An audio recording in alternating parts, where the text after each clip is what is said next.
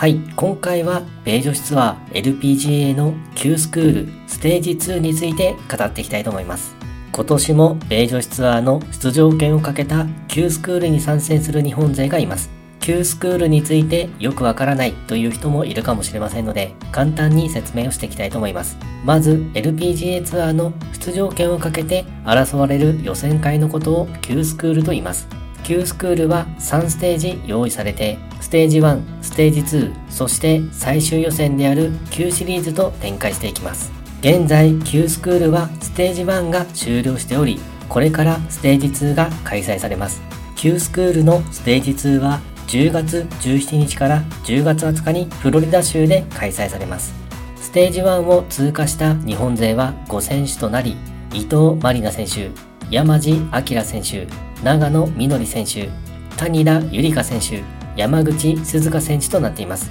そしてステージ2から参戦する日本勢は3選手となり、原恵梨香選手、馬場咲希選手、上原綾子選手となっています。世界ランキング上位400位以内であれば、ステージ2からの参加資格が与えられるようですね。原恵梨香選手のインタビューのコメントでは、ワクワクしている、自分を信じてプレーするのみ、いろんな一打があって、それを積み重ねていいスコアを作っていけるように頑張りたいと意気込みを語っていました。またファイナルステージである旧シリーズから吉田優利選手西郷真央選手が参戦予定となっています。世界ランキング75位以内であれば旧シリーズから参戦可能となっています。旧スクールステージ2の通過人数については直前に決められるようです。昨年の2022年の実績では44位タイまでの50選手が通過しています。